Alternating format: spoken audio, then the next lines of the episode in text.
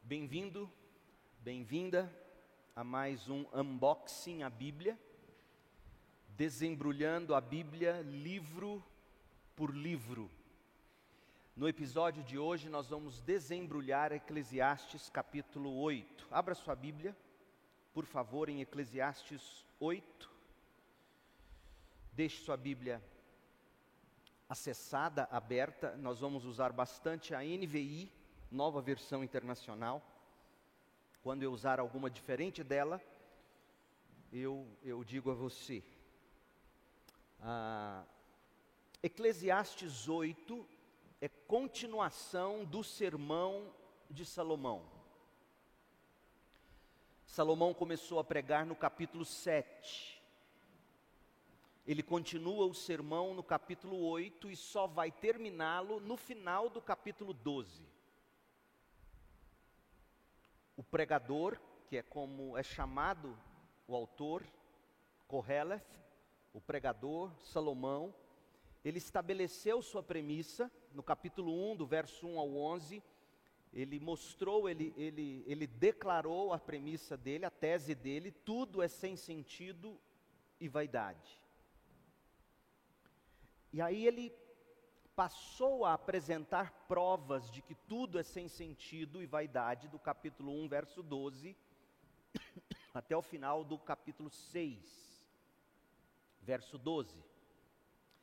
E depois ele passou a fazer exortações, ele começou a pregar. O capítulo 7 é o início da pregação dele, fundamentada na premissa dele, que foi muito bem provada por ele. Então ele é um homem de extrema habilidade, este Salomão. E agora ele vai pregar, ele vai trazer palavras de exortação e sobre como nós podemos viver a vida quando tudo é sem sentido, tudo é vaidade. Capítulo 7, verso 1 até o 14 do capítulo 12. O primeiro tópico da mensagem de Salomão trata da sabedoria. Salomão fala em forma de provérbios, como nós já notamos no capítulo 7, semana passada, quando a gente começou a desembrulhar, desembrulhamos de fato o capítulo 7. Nós vimos que cada versículo, na verdade, é um provérbio de Salomão. Ah, ele apresenta lições que ele mesmo aprendeu com a experiência e as observações que ele fez na vida. Então, essa, esse tipo de literatura, provérbios no Antigo Testamento, muito comum no mundo antigo, nos dias de Salomão, nos ensina a tirar proveito das lições que a vida, em todos os âmbitos, nos dá. É, são palavras inspiradas por Deus, mas são palavras extraídas digamos, da sabedoria do observador que, que disse o provérbio ou que escreveu o provérbio. E aqui, quando eu digo provérbio, eu não falo do livro de provérbios, eu falo do provérbio. Por exemplo, um dos versículos do livro de provérbios. Então, o homem que diz o provérbio, a mulher que escreve o provérbio, digamos, aprenderam a tirar o melhor aprenderam a observar a sabedoria divina em todas as coisas. Então, isso, isso é muito importante para nós. A experiência de vida não garante sabedoria a um homem, tampouco a uma mulher. Ou não, também não para uma mulher. Não é porque você tem cabelos brancos de longos anos de vida que automaticamente você terá sabedoria. O, o, o Davi, o sábio, o pai de Salomão, ele disse no Salmo 119, se foi ele o autor do 119, parece que sim. Em todo caso, o salmista no Salmo 119, ele diz que a lei, os estatutos do Senhor, a palavra de Deus, tornaram ele, o salmista, mais sábio do que seus mestres, do que os homens mais velhos do que ele, alguns dos que o ensinaram, por assim dizer. Então, não é porque você vive muito que você automaticamente será sábio. Mas o, o que se conclui é que deveria ser assim, que nós deveríamos aprender, ouvir Deus também a partir das experiências de vida. Nós mesmos, digamos, deveríamos aprender a compor os nossos provérbios. E se nós tivéssemos a prática, como sempre foi comum no mundo antigo e entre os primeiros cristãos, se nós tivéssemos a prática de escrever diários, de repente a gente aprenderia a colocar em palavras provérbios que expressam lição tirada de algum contexto, de alguma situação vivida, uh, de alguma coisa nesse sentido. Então, Salomão, ele, ele começa a pregar no capítulo 7 e ele vai nos ensinar a tirar o melhor proveito das situações ruins, quando viver é vaidade, é correr atrás do vento. No capítulo 7, nós vimos a bênção da sabedoria. Foi disso que Salomão tratou. Nós temos um ditado que diz que a ignorância é uma bênção. Mas ao pé da letra, isto não é verdade. A sabedoria é uma bênção de Deus. A sabedoria é uma bênção de Deus. E Salomão mostrou isso no capítulo 7. Do verso 1 ao verso 10, ele mostrou que a sabedoria torna a vida melhor do verso 11 ao 18 do capítulo 7, ele mostrou que a sabedoria esclarece o sentido da vida, e do verso 19 até o fim, até o verso 29, Salomão nos mostrou no capítulo 7 que a sabedoria fortalece o sábio para viver. A sabedoria, portanto, é uma bênção, a bênção da sabedoria. Eclesiastes 7. Eclesiastes 8 é a continuação do sermão de Salomão. Sermão este pelo qual ele agora nos coloca as lentes da sabedoria. Então, se tivermos que dar um título ao capítulo 8, o título que eu sugeriria seria As Lentes da Sabedoria.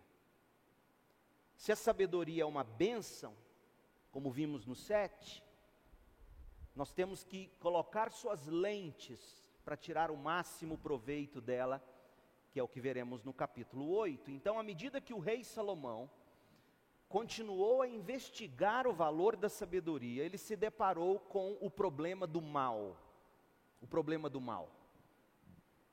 Essencialmente, ele vai tratar do problema do mal no capítulo 8.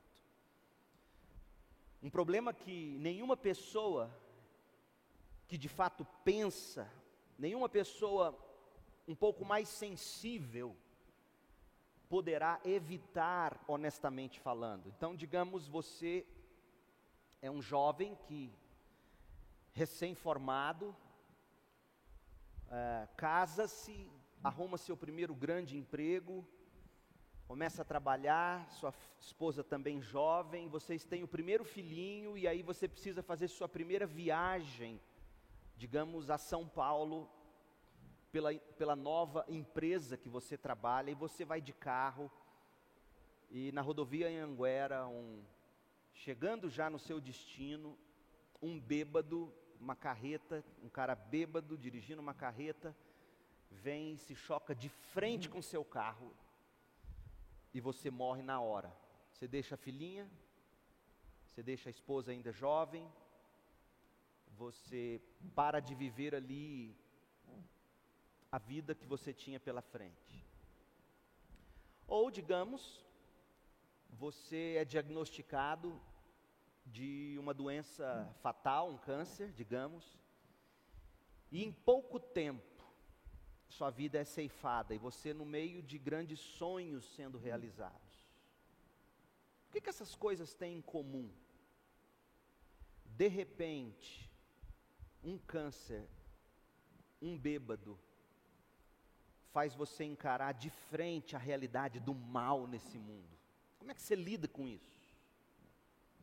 Não é de hoje que as pessoas fazem o seguinte tipo de pergunta. Há até um livro escrito por um rabino, um rabino que não, não valeria a pena a gente conferir as respostas dele no livro. O livro não tem a sabedoria divina de fato, mas o título é muito interessante por que coisas ruins acontecem com pessoas boas? Essa é uma pergunta que vira e mexe as pessoas se fazem.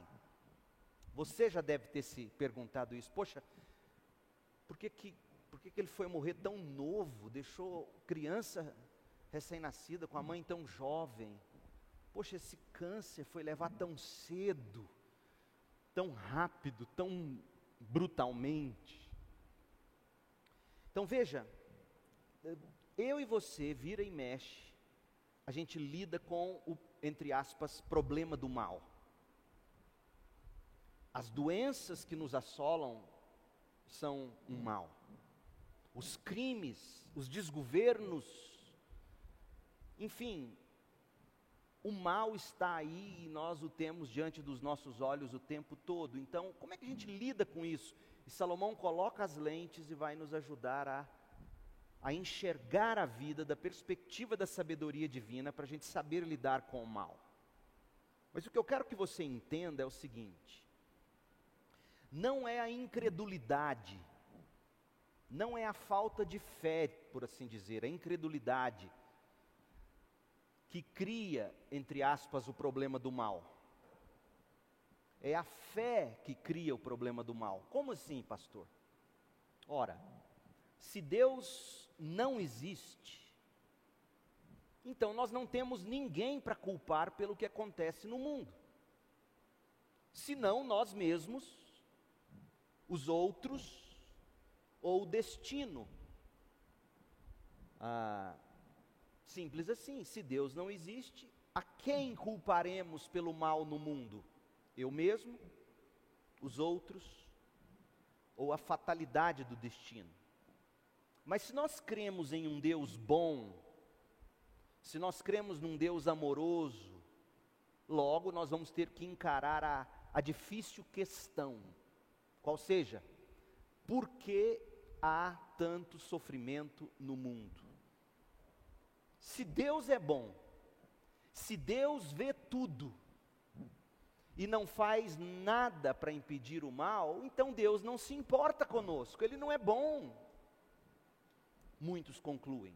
Ou, se Ele vê e se Ele se importa conosco e não age, é porque Ele não tem poder para interferir no mal. Alguns, entretanto, encontraram uma saída que eles julgam ser a melhor, diz: "Não, Deus nos entregou ao nosso próprio livre-arbítrio". Poxa, você ficaria indignado se você fosse filho de pais e você tem um irmão que faz tudo o que ele quer e o pai e a mãe não intervêm em nada. Aí digamos que um dia você já por aqui vira para o pai, vira para a mãe e diz: Vocês não vão fazer nada com o Zezinho. O Zezinho faz o que quer, vocês não intervêm. O que, que você diria para o papai e para a mamãe? Não, meu filho, nós entregamos ele ao livre-arbítrio dele. Você iria ficar indignado com esse pai, com essa mãe. Com seu pai, com a sua mãe, porque horas bolas, você quer que em alguns momentos papai e mamãe use do poder e da autoridade que tem para impedir o mal que o seu irmão comete, tantas vezes até contra você mesmo. Então veja, na prática não faz muito sentido a gente tentar resolver o, o problema do mal chamando Deus de bom, poderoso, mas que não faz nada porque nos entregou ao livre-arbítrio. Não resolve, na prática não é assim que você funciona. Na prática você quer pessoas que intervêm, vocês querem policiais nas ruas que não virem para a gente e dizendo: não, não vou fazer nada com o criminoso, não. Ele usou o livre-arbítrio dele. Paciência, vamos ver como é que, que, vai virar disso. É isso? Você quer um juiz assim? Você quer um, um promotor de justiça assim? Você quer leis assim que não dizem nada, que simplesmente. Aliás, vamos ser honestos. Entregues ao próprio livre-arbítrio como alternativa para resolver o problema do mal, na prática é dizer a gente não quer leis, porque cada um vai seguir seu livre-arbítrio. Ora, mas nós temos leis e precisamos de leis. Porque as leis é a forma de o Estado, por exemplo, com poder garantir o meu e o seu direito. É simples assim. Mas isso seria outro assunto. Salomão, ele não nega a existência de Deus, Salomão não nega a realidade do mal. Salomão não nega o amor de Deus, Salomão tampouco nega o poder de Deus. Deus é soberano, Salomão já falou isso no capítulo 7, nós vimos, falou isso em outros lugares. Deus é soberano, Deus é bom, e nós vivemos num mundo mal. Como, como resolver isso? Então, o pregador resolve o problema do mal afirmando, primeiro, a existência do mal. Segundo, reconhecendo a penetração do mal em todas as camadas da vida. E terceiro, enxergando o mal na perspectiva correta. Como? Com as lentes de Deus. E é isso que a gente tem que aprender a fazer. Primeiro, como nós já vimos no último estudo em Eclesiastes 7, volta lá em Eclesiastes 7 e veja o que Salomão vai dizer sobre a raiz do mal. Qual é o problema do mal? O problema do mal é que o homem, o homem mesmo, se corrompeu em pecado. Essa é a origem do mal. Não tem como, filosoficamente, a gente ir mais atrás do que isso. Alguns teólogos, com muita sabedoria, tentam fazer isso e há algum proveito nisso, mas honestamente, o que a gente precisa saber é isso aqui, Eclesiastes 7, 19. Não há um só justo na terra, ninguém que pratique o bem, ninguém que nunca peque.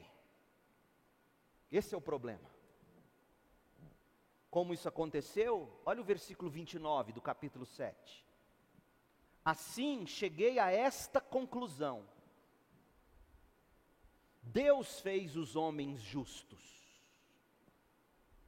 como será? Pense comigo, olha aqui. Como será que Salomão chegou a essa conclusão?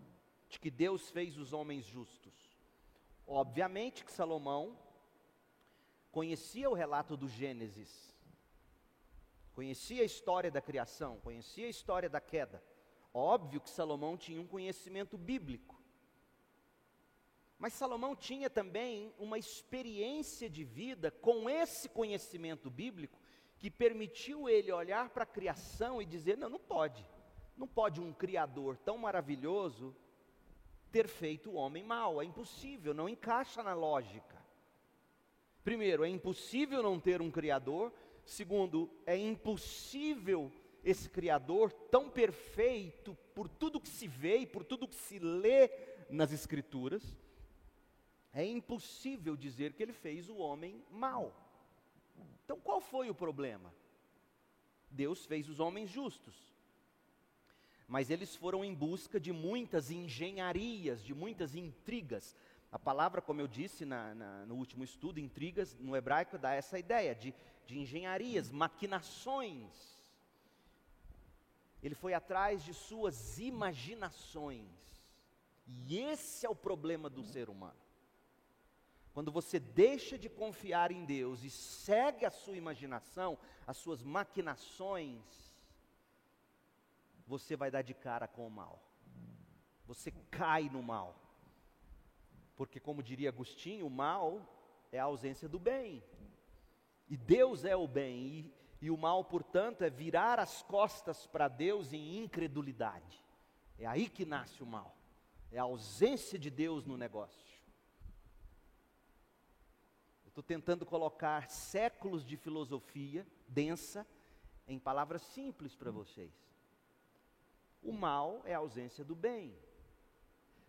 Quando você, em incredulidade, ouvindo a voz da serpente, que questionou a bondade de Deus, que questionou a palavra de Deus, quando você gosta daquilo e morde aquilo e vira as costas para Deus, você abandona Deus o homem cai no buraco do mal. Então Deus fez os homens justos, mas os homens foram em busca de muitas intrigas. Salomão está dizendo para nós que certamente, certamente Deus não pode ser culpado pelo mal, a culpa é nossa. Então, em primeiro lugar, Salomão estabeleceu isso. Em segundo lugar, agora sim, o nosso texto, capítulo 8, Eclesiastes 8. Salomão vai explorar o problema do mal no mundo, examinando três áreas chave da vida, da vida humana que foram corrompidas. Três áreas chave. Como lidar com o problema do mal na política, na moral humana, problema do mal no entretenimento. Porque é disso que a gente vive. Se você vive em sociedade, como nós vivemos, toda e qualquer sociedade, ela se organiza politicamente, dos bárbaros ao topo da pirâmide democrata. Todos se organizam politicamente. Por isso que a anarquia não vai funcionar nunca na prática. Na prática, a anarquia vira tirania, porque um terá que controlar, e quem vai controlar se não há leis ou regras? Quem tiver o braço mais grosso, a perna mais forte, o tiro mais letal. Quem? Quem inventou a pólvora. A anarquia não funciona. Então, Salomão vai mostrar para nós como é que eu lido com a política corrompida pelo mal, como é que eu lido com a moral que foi pervertida pelo mal que uso eu faço do entretenimento que foi que foi infectado pelo mal? Então, capítulo 8 de 1 a 9, a corrupção dos poderes, capítulo 8 de 10 a 14, a perversão dos valores e capítulo 8 de 15 a 17, a perda do prazer. Sim, porque por mais que se fale em entretenimento hoje se busque o prazer, parece-nos nunca se viu uma geração tão sem prazer. E a gente vai falar sobre isso. Então vamos lá, corrupção dos poderes. Como é que nós lidamos com o problema do mal na corrupção dos poderes? Começou com Nimrod. Vocês lembram quem foi Nimrod? O primeiro homem poderoso da terra. Gênesis 10, de 8 a 9. O primeiro grande tirano Nimrod. Ao longo dos séculos, o bastão foi passado para o faraó do Egito. Depois o Senaqueribe da Assíria, Nabucodonosor da Babilônia, Dario da Pérsia, todos os Césares de Roma e os ditadores mesquinhos desde então, em todas as gerações, milhares de milhares de pessoas boas foram são e ainda serão oprimidas de uma forma ou de outra por governantes perversos, maldosos. Como lidar com isso? Os judeus frequentemente sofriam nas mãos dos opressores estrangeiros. Aliás, gente, se você ler 1 Reis 4, de 7 a 28, se você ler 1 Reis 12, de 1 a 2, você vai descobrir que o próprio Salomão, no momento da vida dele, agiu de uma forma exploradora. Tanto que na, na sucessão, quando Roboão, Jeroboão vão ali tomar o lugar dele, assumir o lugar dele, uns viram para um deles e diz: Olha, não vamos fazer como seu pai, como quem veio antes de você. Ele, ele nos oprimiu muito para ter tudo que ele teve. E o rei, ele diz: Não, minha mão ainda vai ser mais pesada do que a dele. Então veja que até homens que se dizem piedosos podem cair na tirania, na opressão de algum jeito. Então, em face da corrupção dos poderes, o que que o justo deverá fazer? Como é que o justo deve se comportar debaixo do jugo de governantes corruptos?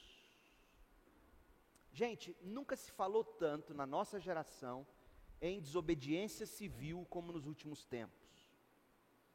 Eu acho que esse texto e alguns outros que a gente vai ler juntos hoje vai nos ensinar que há abordagens possíveis que se forem adotadas poderão resolver de alguma maneira o problema do mal no nosso coração, pelo menos, quando a gente encara a corrupção dos poderes. A gente precisa da sabedoria divina. Então, vamos começar lendo Eclesiastes 8:1, Salomão diz: "Quem é como o sábio? Quem sabe interpretar as coisas? Ele está dizendo para nós que o que a gente precisa ter na vida é sabedoria que nos dê a capacidade de interpretar as coisas. Veja que ele diz interpretar as coisas, não é mudá-las, primeiramente. Porque você não muda coisa alguma sem antes interpretá-las corretamente. Presta bem atenção. Quem é como sábio? Quem sabe interpretar as coisas? A sabedoria de um homem alcança o favor do rei e muda o seu semblante carregado, abatido, iracundo. Então, Salomão está nos dizendo que a sabedoria divina pode sim ser de grande auxílio quando nós estamos diante do problema do mal que corrompe os poderes. Se tivermos essa sabedoria se soubermos interpretar as coisas, de alguma maneira a gente alcança o favor do rei e muda o semblante. Então vamos caminhar pelo texto. O que, que a gente aprende? Primeiro, não é sábio desobedecer, por desobedecer. Olha o verso 2. Este é o meu conselho, portanto. Ele falou que a gente precisa de sabedoria para interpretar. Então, este é o meu conselho. Obedeça às ordens do rei, porque você fez um juramento diante de Deus. Agora, você acha que os reis dos dias de Salomão eram reis 100%? Nem Davi, nem ele conseguiu ser 100%. Mas o que Salomão está nos dizendo é que a solução para um governo corrupto não é simplesmente a desordem da desobediência. Veja como isso é importante para os dias em que a gente vive. Isso é bíblico. Olha o que Paulo escreve aos Romanos, capítulo 13, verso 1 a 5. Todos devem sujeitar-se às autoridades governamentais. A propósito, quem era o presidente de Roma nos dias de Paulo? Nem havia presidente, era o grande e poderoso tirano César. Então veja, sujeitar a Bolsonaro, a Trump, a Lula é facinho, perto do César de Roma. Você não acha? Eu, assim, esse é um texto bíblico tão sério Todos devem sujeitar-se às autoridades governamentais. De novo, veja, a solução para se curar um, um imperador corrupto não é simplesmente desobedecê-lo. Calma, que nós vamos ver aqui o que, que a gente pode fazer e quais são as nossas armas enquanto cristãos. Todos devem sujeitar-se às autoridades governamentais. Por quê? Porque não há autoridade que não venha de Deus. As autoridades que existem foram por Deus estabelecidas. Então, quando Deus, e aqui o crente deveria pensar assim, especialmente lendo o profeta Isaías, quando o crente olha ao redor e para cima de si e descobre que Deus colocou sobre ele, por exemplo, já que somos presidencialistas, Deus colocou sobre ele um presidente que é um desgoverno. Sabe o que os profetas nos ensinam a, a interpretar disso? Deus quer de alguma forma nos humilhar e nos transformar e fazer com que a gente ponha a boca no pó. Quando Deus queria humilhar Israel, diz o, o, o, profeta, Deus colocava soberanos que eram meninos, crianças, ou seja, que não saberiam governar. Isso falta um marquinho aqui hoje à noite para falar uau. Porque quando Deus coloca um desgoverno na presidência, no Senado, nas Supremas Cortes, seja onde for, do município a Brasília, ele quer ensinar alguma coisa, ele quer de alguma forma humilhar essa gente, ele quer de alguma forma buscar a transformação dessa gente. Porque toda autoridade, e aqui Paulo incluiu César. Aliás, Jesus Cristo diante de Pilatos, que disse: Olha, eu tenho autoridade para tirar você da cruz, por que, que você não me responde? Você se lembra o que, que Jesus falou para ele? Jesus não disse: Não, você não tem autoridade nenhuma. Você não foi colocado por Deus. Não, não foi isso que Jesus disse. Jesus disse: Toda autoridade que te foi dada, meu Pai te deu. Dorme com essa. Como é que a gente faz? É isso que Salomão quer ajudar a gente a entender. E por que que Deus coloca governantes sobre nós? Romanos 13, 2. Aquele que se rebela contra a autoridade está se colocando contra o que Deus instituiu. E aqueles que assim procedem trazem condenação sobre si mesmos. Os governantes não devem ser temidos, a não ser pelos que praticam o mal. Você quer viver livre do medo da autoridade? Pratique o bem, e a autoridade vai enaltecer você, pois a autoridade é serva de Deus para o seu bem. Se os nossos governantes não se veem servos de Deus, cabe a nós orar para que eles assim se vejam. Essa é a nossa arma. Mas se você praticar o mal, tenha medo, pois a autoridade não porta a espada sem motivo. Meu Deus do céu, como esses textos são relevantes para os dias de hoje. Há momentos em que autoridades terão que usar de alguma violência para o bem maior da sociedade. Ponha isso na sua cabeça. Isso, agora, não estamos falando de abuso em nome de Jesus. É óbvio que não. Mas que bom que um policial militar anda com um revólver e um cacetete na cintura e não apenas com a pétala de rosas. Porque se um tarado tiver para te pegar, mocinha, você vai adorar ver aquele guarda com um revólver perto de você e não com um girassol para entregar para o tarado. Graças a Deus pela espada que reprime o mal, de algum modo. É serva de Deus agente da justiça para punir quem pratica o mal. Portanto, é necessário que sejamos submissos às autoridades. Se a gente quer a bondade, se a gente quer o bem-estar social, há de se submeter às autoridades. Não apenas por causa da possibilidade de uma, de uma punição, mas por questão de consciência. Quando nós devemos e como nós devemos desobedecer autoridades civis. Primeiro texto que eu quero ver com vocês, Atos 4, verso 18. Abra lá. Do, do verso 18 ao 22. Então, chamando-os novamente, as autoridades civis, as autoridades religiosas, chamaram novamente Pedro e João, que tinham sido presos porque estavam pregando as autoridades ordenaram a Pedro e João que não falassem nem ensinassem em nome de Jesus. Você vai obedecer à autoridade civil? Lógico que não. Mas como você a desobedece? Olha, olha que, que lição de cristianismo.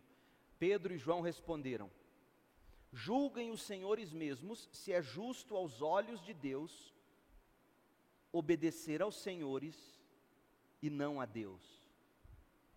Nós seríamos injustos se nós nos submetêssemos a uma autoridade inferior, que são vocês, quando vocês contradizem a autoridade superior que é Deus. Isso é ilegal, ele está dizendo. Ilegal é eu me submeter a uma autoridade inferior que está se opondo à autoridade superior que é Deus. Então nós não podemos fazer isso, eles dizem. Não há xingamento, não há pancadaria. Eles dizem, pois não podemos deixar de falar do que vimos e ouvimos. Depois de mais ameaças, eles os deixaram ir não tinha como castigá-los, queriam castigá-los, porque todo o povo estava louvando a Deus pelo que acontecera, pois o homem que fora curado milagrosamente tinha mais de 40 anos de idade. Então Deus livra esses dois apóstolos das mãos dessa tirania, usando o temor desses homens, dos, dos governantes injustos, porque eles pensaram: se mexermos com Pedro e João, nós vamos arrumar um problemão com essa massa. Mas o que eu quero que você note é o seguinte: Pedro e João não foram contra a consciência diante de Deus, em primeiro lugar. Eles disseram que eles criam. Eles disseram, em segundo lugar, no que eles criam, Deus é superior a qualquer governante. E nós não submetemos a governantes quando esses governantes contradizem nosso Deus. Eles disseram que criam nisso, eles disseram o que fariam, ao sairmos daqui nós vamos continuar pregando. Mas eles não partiram para o braço, para o grito, para o berro. Ah, pastor, mas aí fica fácil. Calma, não fica fácil. Fica duro mesmo. É difícil ser cristão.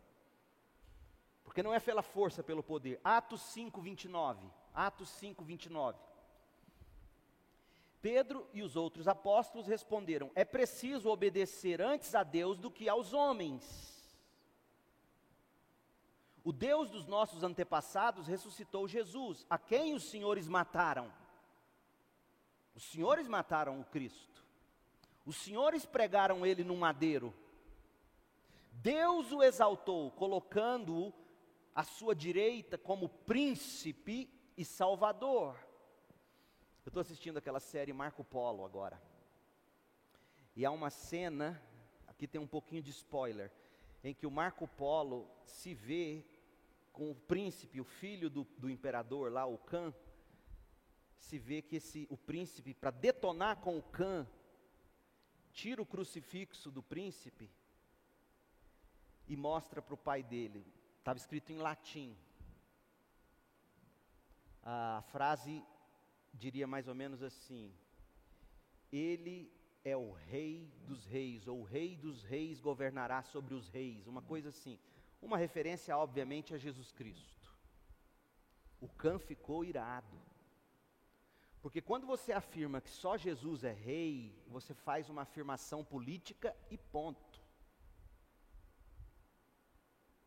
Eu me submeto ao rei dos reis. Ponto.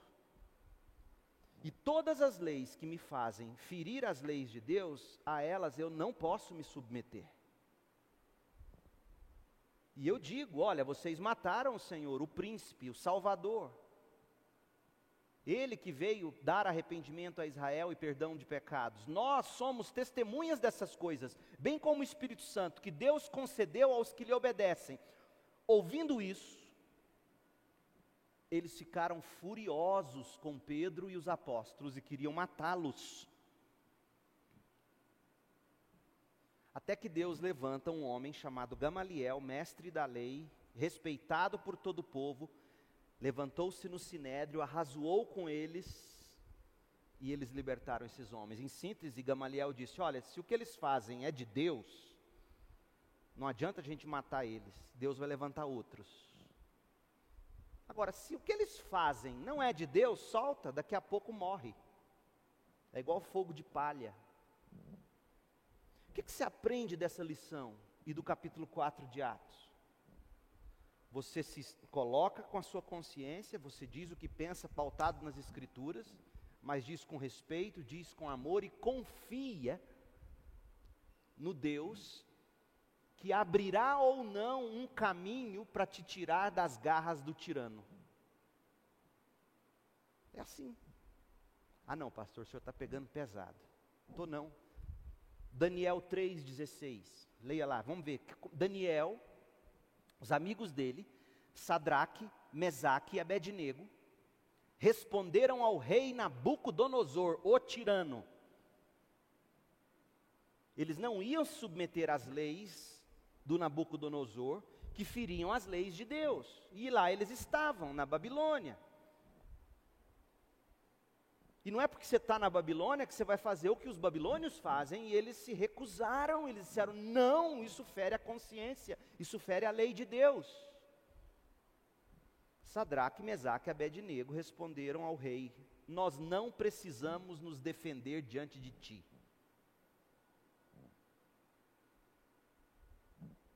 Se formos atirados na fornalha em chamas, o Deus a quem prestamos culto pode nos livrar.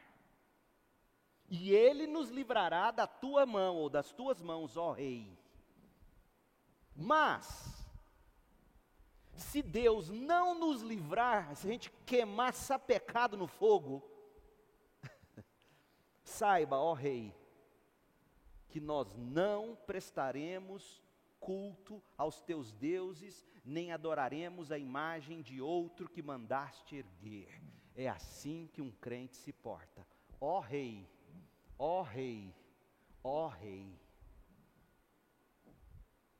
Não xinga o rei, não difama o rei, não diz que o rei não tinha autoridade para isso, não foi eleito democraticamente, não tem discussão, não, não existe. Existe existe fé no rei daquele rei. Estão muito calados, é duro de engolir, né? Mas dá tempo de você deixar a fé. Dá tempo de você querer viver pelo seu próprio pensamento. Como é que a gente. Então veja, em nenhum desses casos, Sadraque, Mesaque, Abednego, Daniel, João, Pedro, os apóstolos, profetas, Nenhum desses homens deixaram de falar o que pensavam. Corajosamente morreram porque disseram o que pensaram. Mas nenhum deles, nem até Paulo, quando apela a Roma, porque tinha dupla cidadania, nem ele menospreza e detona com as autoridades. Ele diz: Não, eu tenho o direito de ser julgado pelo imperador, eu apelo a César, eu quero ser levado a Roma. Mas ele faz isso porque ele queria pregar em Roma, não é porque ele queria os direitos. Então, é assim que a gente se comporta. Mas como é que a gente age para mudar? Primeiro, mantendo a consciência. Segundo, falando com coragem, mas com respeito e amor. Desobedece desobedecendo, digamos, com a devida humildade cristã. Porque afinal de contas, se o meu Jesus, olha só, gente, tanto que isso é sério, se o meu Jesus, se o seu Jesus, sabendo que ia ser pregado injustamente numa cruz, virou para Pilatos, quando Pilatos disse: Você sabe que eu tenho autoridade para te tirar disso, por que, que você não diz? Fala o que eu quero ouvir que eu te solto. Se o meu Senhor disse: Você tem autoridade, meu Pai te deu, quem sou eu, quem é você? Porque o maior crime da história não foram os genocídios na Mongólia, o maior crime da história não foi o Holocausto. O maior crime da história foi matarem o Filho de Deus. E eu sei que eu posso ser processado por dizer isso. O maior crime da história foi esse. No entanto, aquele que sofreria a pena do crime sobre si, do crime mais injusto, não virou para a autoridade sobre ele e disse: Você está fazendo isso porque você é isso e aquilo. Ele disse: Não, você tem autoridade, eu reconheço, meu pai te deu. E eu me submeto ao meu pai, submetendo-se a você, submetendo-me a você. Isso aqui é explodir o cérebro.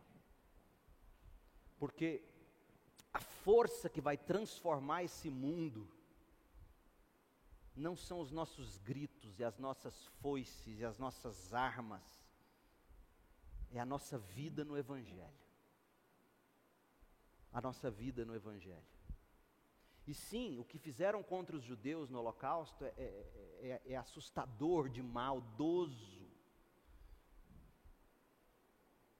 Mas como é que a gente lida? Como é que a gente busca a transformação social desobedecendo civilmente, respeitosamente?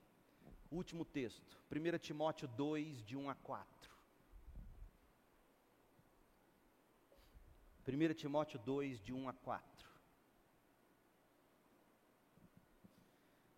Paulo diz assim: ele está instruindo é, é, Timóteo. Timóteo era pastor em Éfeso, então ele está instruindo um pastor a instruir os crentes. Antes de tudo, recomendo que se façam súplicas, orações, intercessões,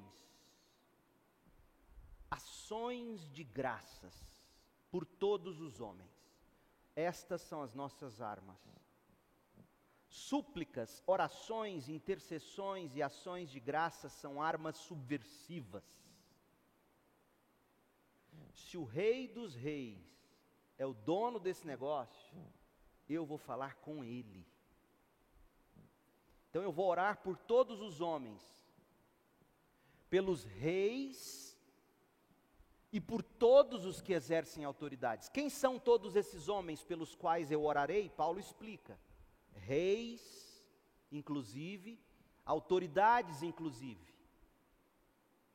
Com qual fim?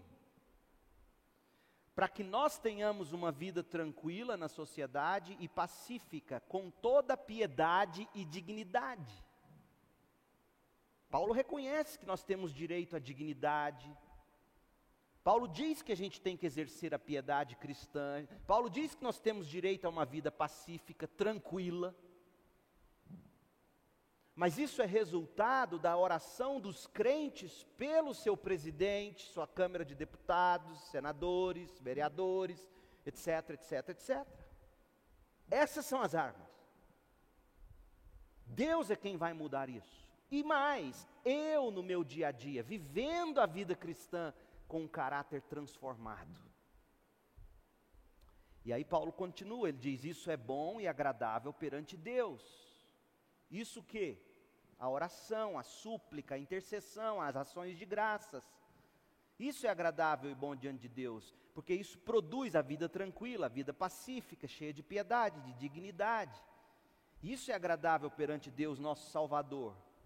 Porque no fim de tudo, olha o que Paulo espera da sociedade que é pacífica, tranquila, piedosa e digna. Olha o que, que de fato se espera que aconteça nessa sociedade. Não é paz para você viver em paz no seu pecado. Não é dignidade para você viver pecaminosamente digno.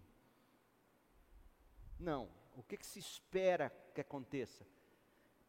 Deus deseja que todos os homens, inclusive os reis, inclusive as autoridades, todos os homens sejam salvos e cheguem ao conhecimento da verdade.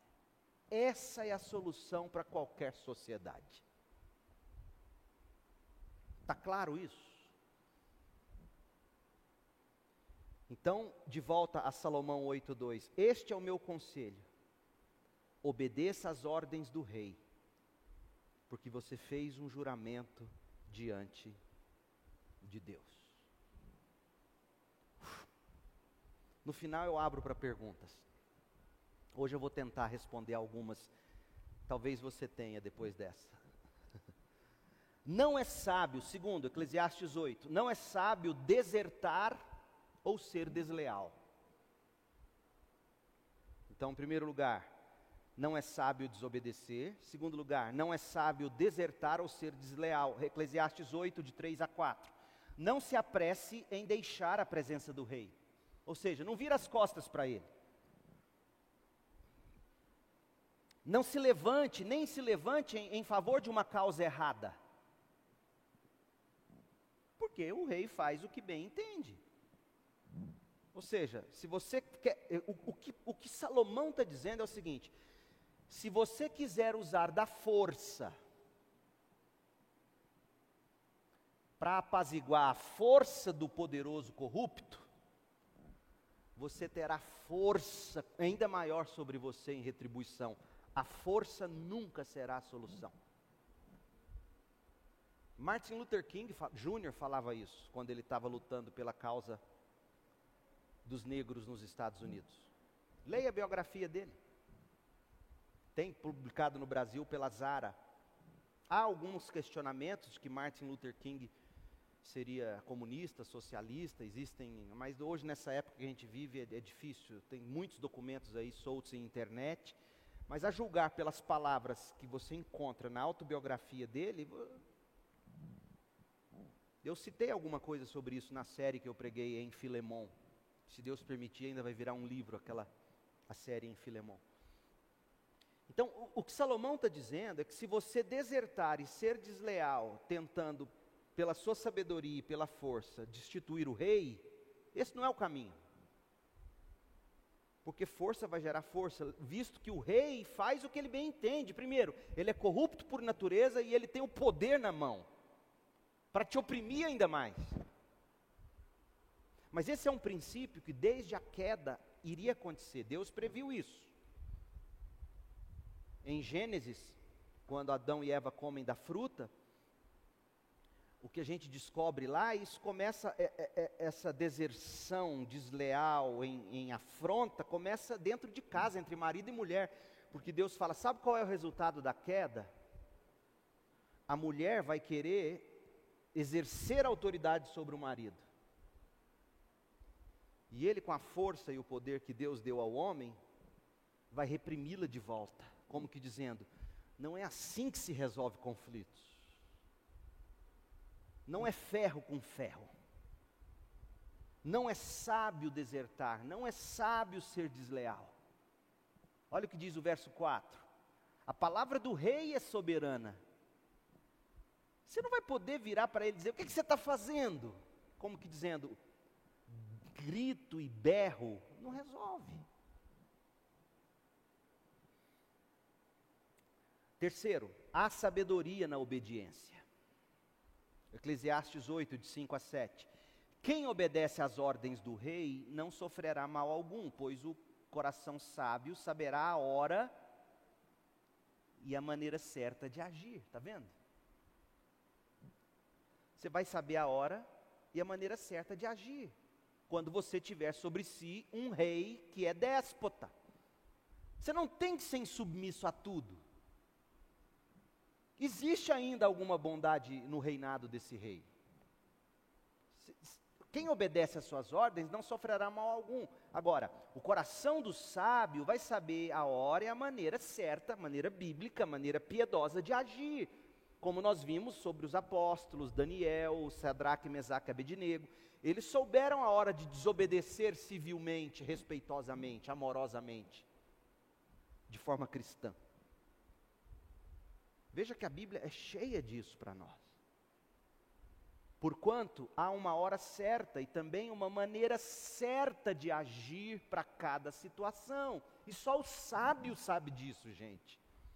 Só o sábio sabe a hora, só o sábio sabe o jeito, só o sábio entende cada situação. O sofrimento de um homem, no entanto, pesa muito sobre ele visto que ninguém conhece o futuro. Quem poderá dizer o que vai acontecer? Ele está começando a dizer: olha, a gente não sabe nada na nossa própria sabedoria. O que a gente sabe é que Deus estabeleceu reis. E nós temos que nos submeter a eles. E naquilo que não convém a um filho de Deus se submeter ao rei, ele vai ter na hora certa a maneira certa de agir em cada situação. Esse é o princípio. Então há sabedoria na obediência. Em quarto lugar, a, sabedoria enxerga os limites do poder. Aí agora sim, Salomão vai dizer para o crente: olha, fica tranquilo, confie em Deus. Quem poderá dizer o que vai acontecer? Verso 7. Mas olha o verso 8. Ninguém tem o poder de dominar o próprio espírito em outras palavras, você não tem poder para dominar a si mesmo, você quer dominar o rei, você quer dominar os governos das nações, tampouco tem poder sobre o dia da sua morte e de escapar dos efeitos da guerra, nem mesmo a maldade livra aqueles que a praticam, ou seja, não queira usar o mal achando que a, a utilização do mal vai solucionar o problema do mal que você enxerga. É isso que ele está dizendo. Nem a maldade livra aqueles que a praticam. Não é praticando a maldade para você destruir aquilo que você chama de mal que você vai conseguir o que você acha que pode, ou deve, ou deveria. Gente, fala para mim que essas palavras não são para hoje. Honestamente, jovens, acordem, prestem atenção. Tudo isso vi quando me pus a refletir em tudo que se faz debaixo do sol. Há ocasiões em que um homem domina sobre outros para sua própria infelicidade. Em outras palavras, gente, sabe quando o julgamento de Deus começa na vida de um déspota que lidera? O coração dele é infeliz. O coração de um rei assim é infeliz, ele, ele não fica em paz. Ele vive, ele vive em dilemas, ele vive tentando garantir, ele vive com conflitos psicológicos, emocionais, éticos, morais, porque afinal ele é criado à imagem e semelhança de Deus, a lei de Deus gravada nele diz: não é assim, não deve ser assim. Ele vive em colisão dentro de si mesmo. Já é o julgamento de Deus uma vida assim infeliz. Veja, nós temos a opção de desobedecer, nós temos a opção de desertar, nós temos a opção de desafiar ordens, nós temos também, inclusive, a opção de revidar de alguma maneira. Mas antes da gente agir, o que Salomão está dizendo até o verso 9 é que a gente precisa primeiro exercitar sabedoria, buscar discernimento bíblico, a hora certa de agir, a maneira certa de agir para cada situação, verso 6. Não é fácil ser um cristão consistente no mundo em que a gente vive, um mundo complicado, um mundo mau, mas a gente pode pedir sabedoria a Deus. Abre em Tiago capítulo 1 verso 2 a 5. Tiago está dizendo como é que a gente tem que agir quando a gente passar por diversas provações. O câncer é uma provação. Um governo que é um desgoverno é uma, é uma provação. Uma pandemia é uma provação. Primeira coisa que um cristão tem que fazer quando se vê diante de um rei que é déspota é entender: eu estou debaixo de provação. E provações podem muito bem vir de Deus. Deus não tenta, mas Deus prova. E é curioso que a palavra grega é a mesma. Onde está a diferença então?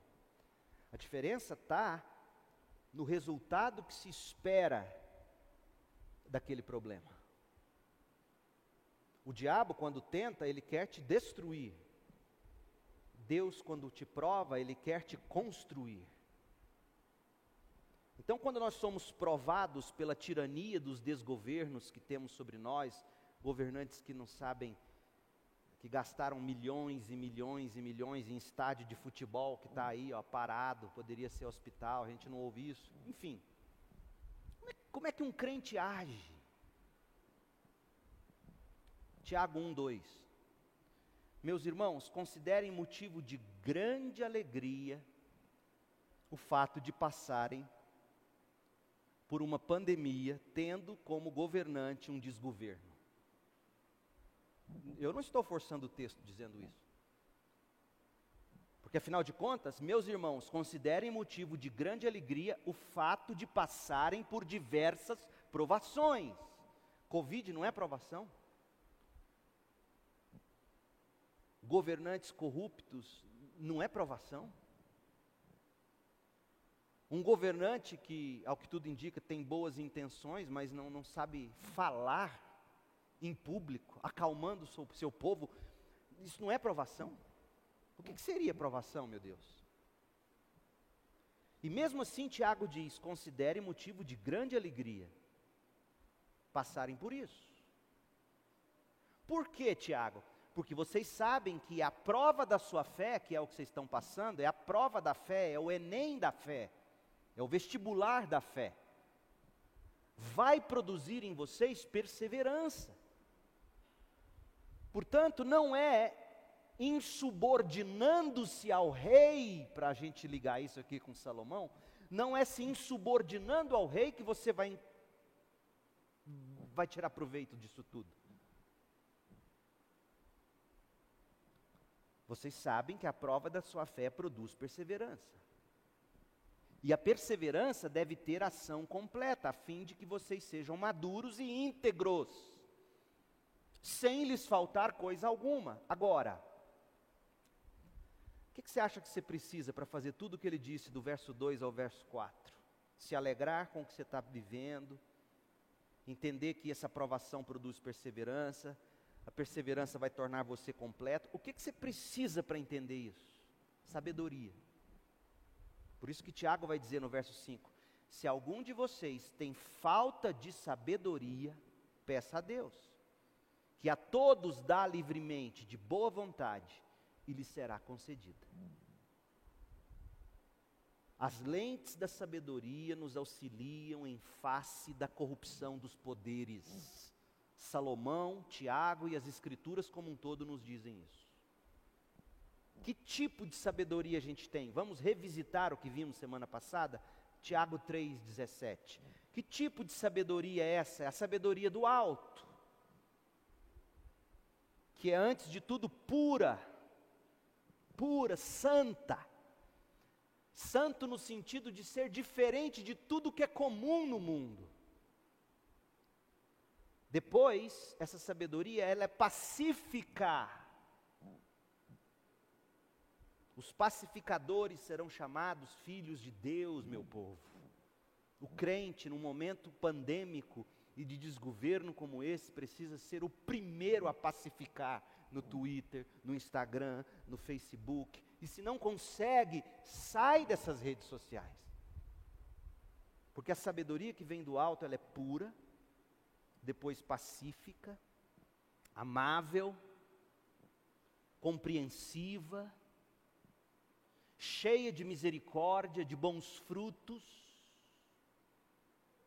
Ai, pastor, eu preciso de sabedoria para lidar com fulano. Você já pensou nisso? Já teve essas ou só eu como pastor que passo por isso? Eu preciso de sabedoria para lidar com Luiz César, com André. É muito vago quando você diz isso, tá? O, que tipo de sabedoria você precisa? Tiago 3, 17 e 18. Sabedoria que é do alto, ela é pura, santa, então eu não vou agir de modo mesquinho, isso não seria sábio. Não vou agir de modo mundano, isso não seria sábio eu não vou maldizer, isso não seria sábio. Eu vou agir com, com pacificação, eu vou ser amável, eu vou ser compreensivo, eu vou ser cheio de misericórdia com meu marido, eu preciso de sabedoria para lidar com meu marido, com a minha mulher. Eu vou ser cheio de bons frutos, eu vou ser imparcial e sincero. O problema é que a gente só pega a sinceridade. Agora, a sinceridade sem todas essas qualidades se torna ferramenta de ódio. O problema é que eu sou sincero demais. Não, isso não é, isso não é cristianismo, isso é ignorância. A sinceridade é o último da lista, ela vem acompanhado de um monte de coisas, de pureza, ela vem acompanhada de pacificação, ela vem acompanhada de, de, de, de compreensão, de amabilidade, de misericórdia, de bons frutos, de imparcialidade, aí sim você vai conseguir ser sincero. Olha aqui porque eu vou te dizer. Honestamente, presta atenção. Eu não comecei ontem, eu sou pastor, vai fazer 22 anos.